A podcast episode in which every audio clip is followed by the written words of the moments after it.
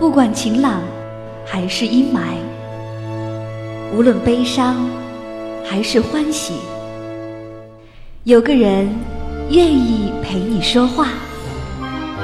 时光相逢，咫尺天涯。那些自由无用的灵魂，在音乐里互相抵达。这里是一弹一唱，新卓艺工作室诚挚出品。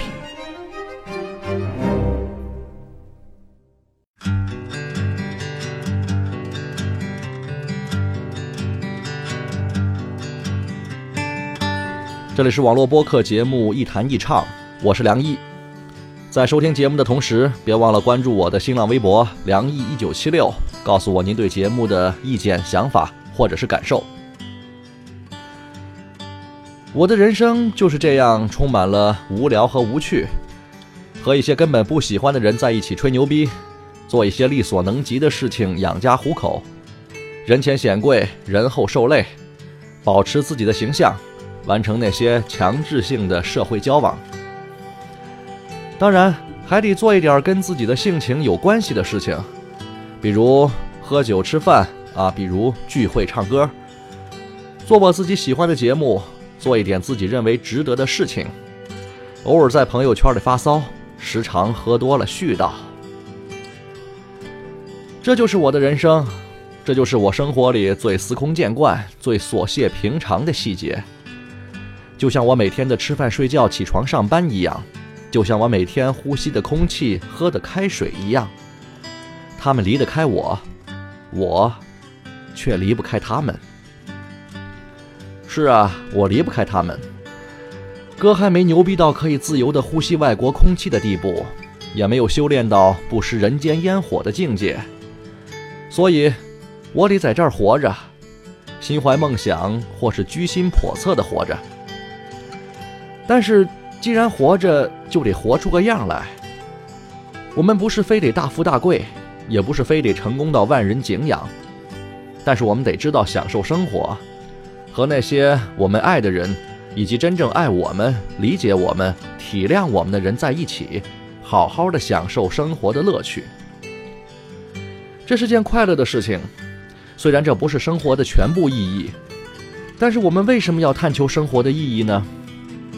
如果我早就知晓了生活的本来面目，如果我已经和自己的内心做了不止一次的彻夜长谈，甚至为此不停地深陷在自我怀疑和自我否定当中，那我为什么还要苦苦地寻求一个所谓的意义呢？我更需要一些实实在在的感受，比如美酒、美食，或是美女。二三四，春天。窜进了厨房，夏天冬赖在我床上，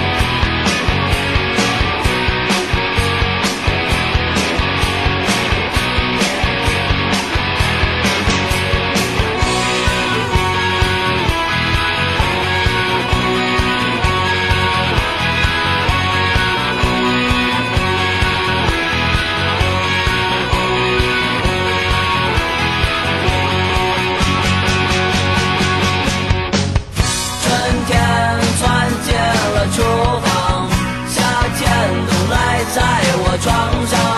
秋天天高有气爽，冬天它进入了梦乡。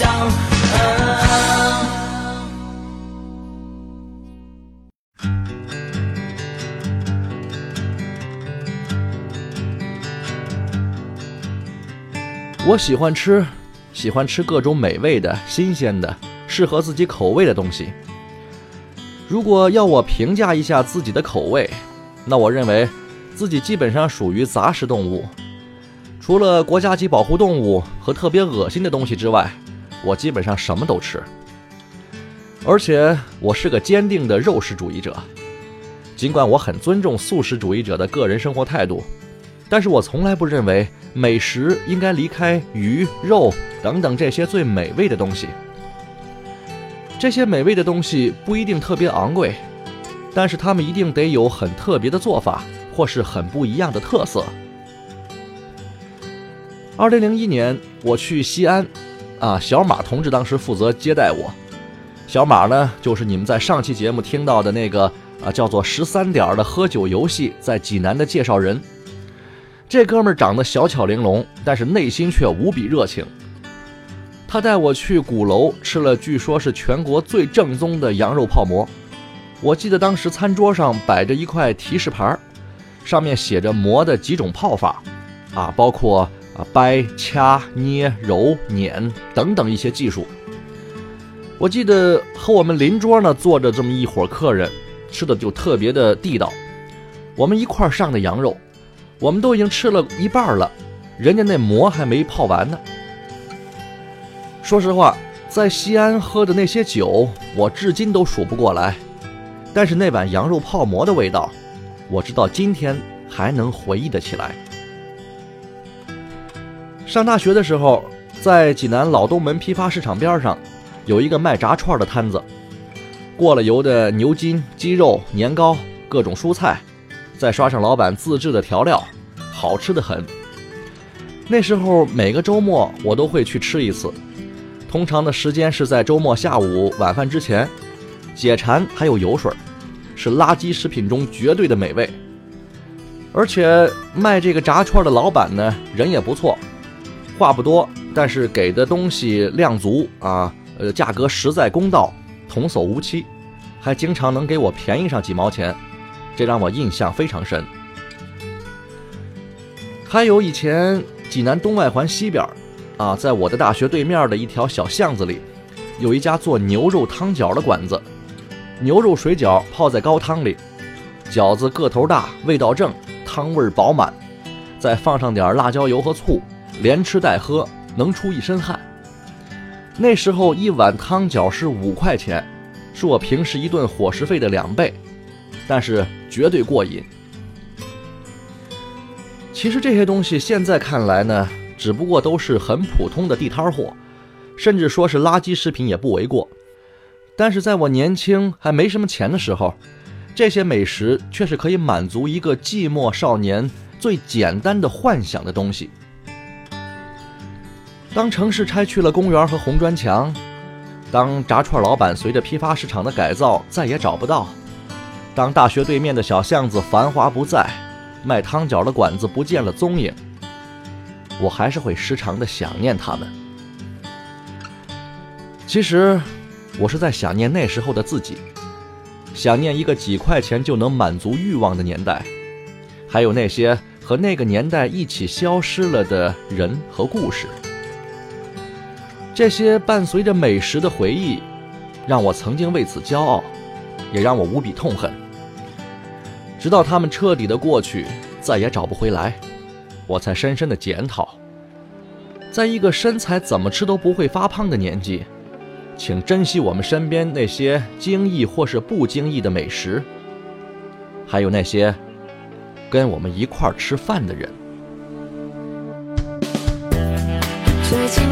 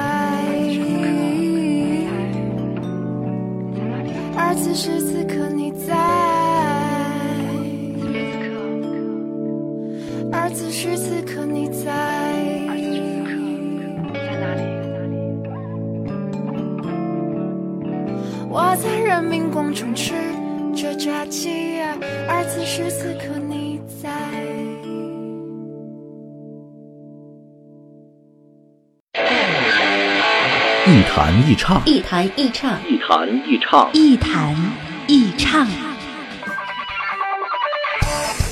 这里是一谈一唱喜马拉雅网络专属广播，欢迎下载喜马拉雅手机 APP 或登录喜马拉雅网在线收听。您还可以关注新浪微博和喜马拉雅加微账号“梁毅一九七六”，随时随地分享好声音。好节目正在继续。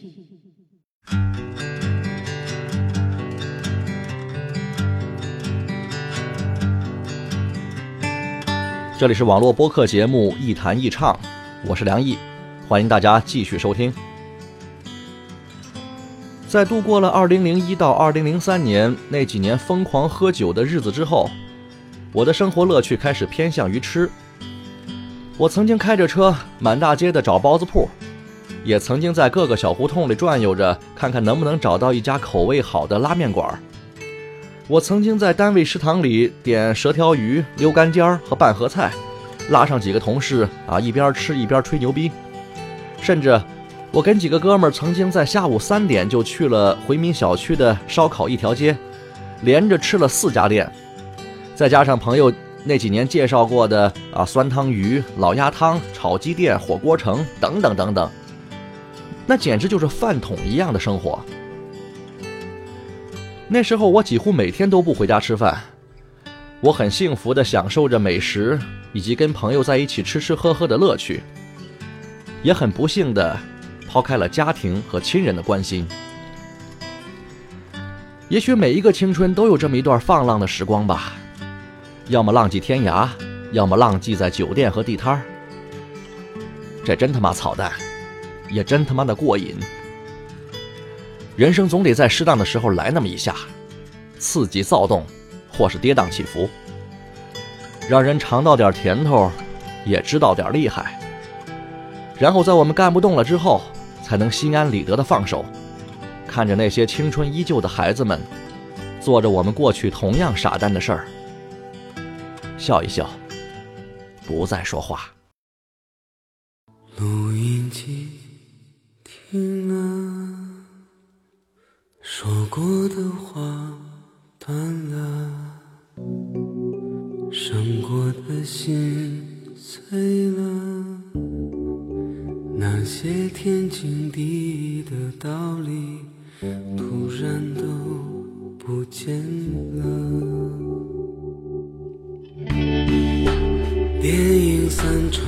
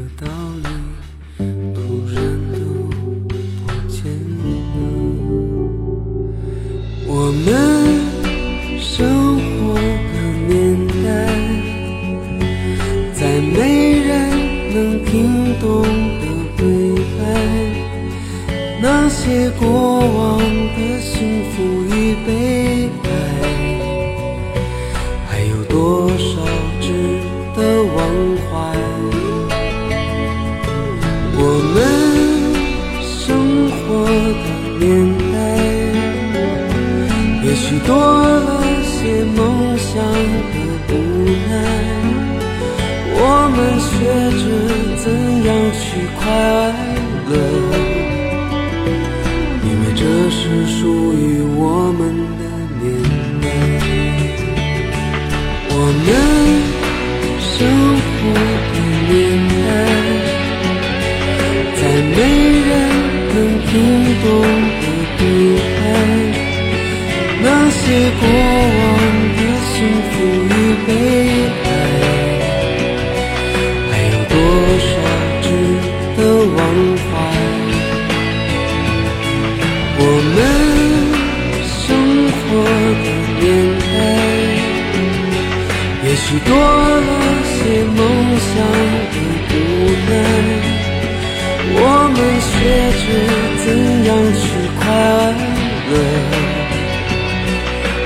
这是属于我们的年代。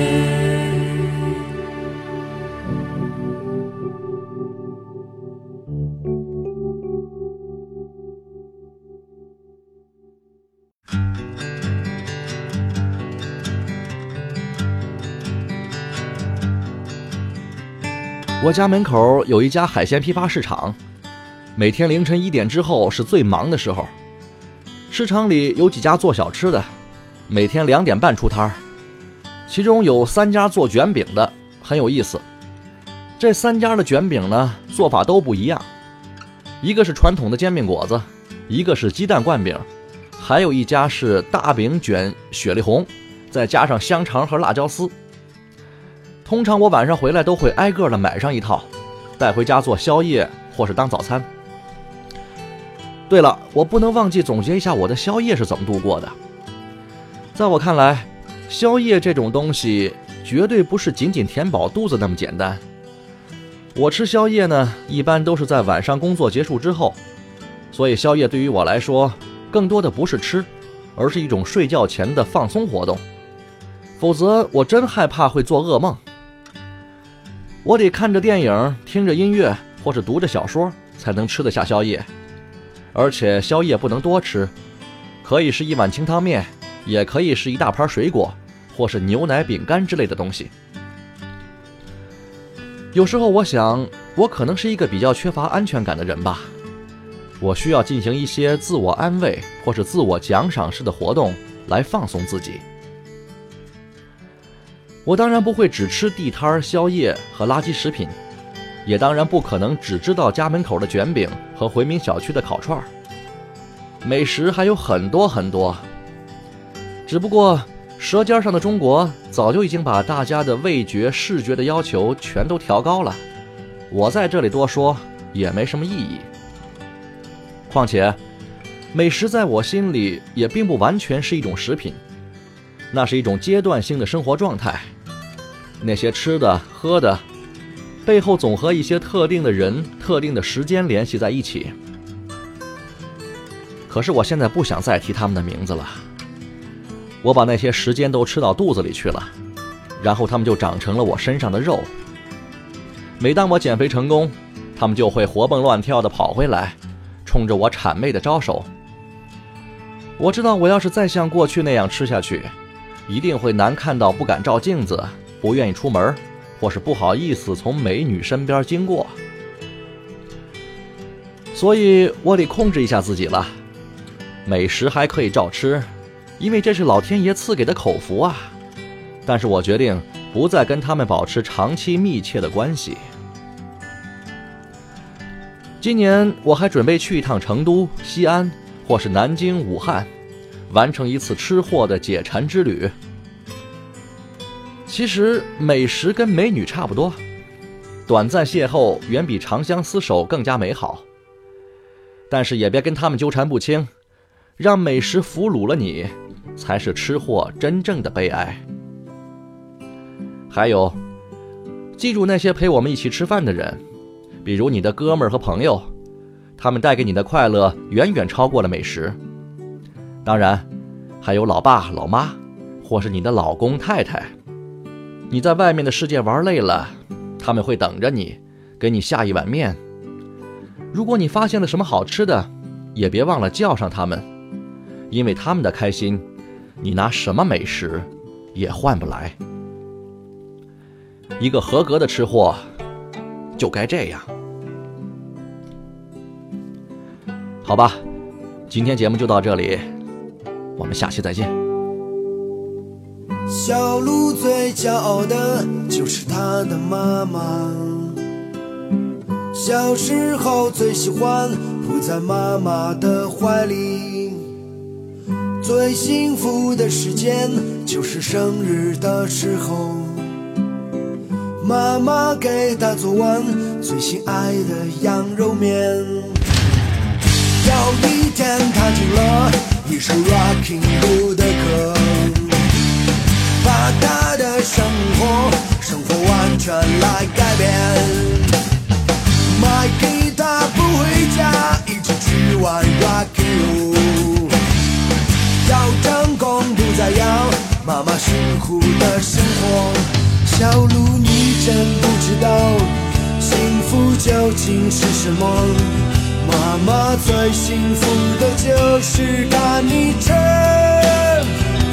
的样子，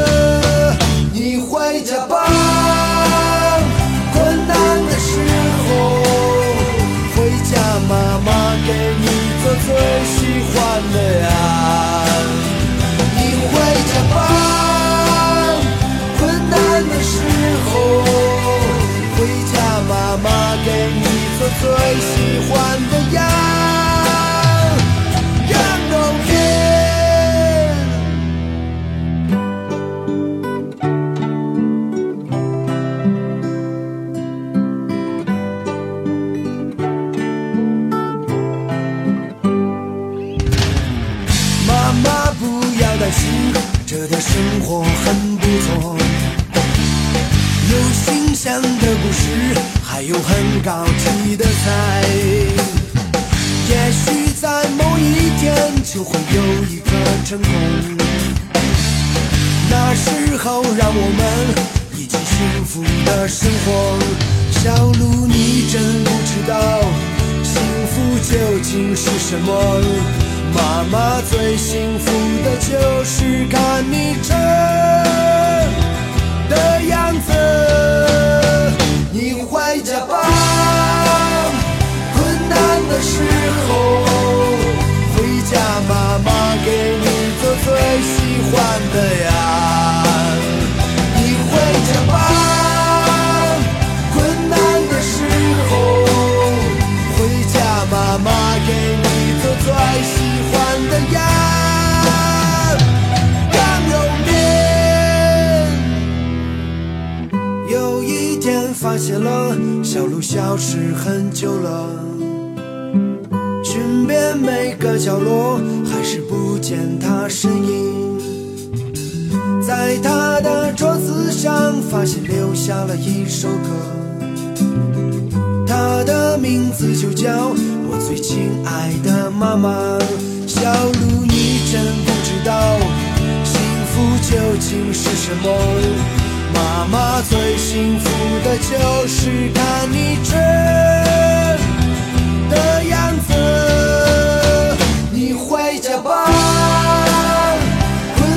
的时候回家，妈妈给你做最喜欢的呀。你回家吧，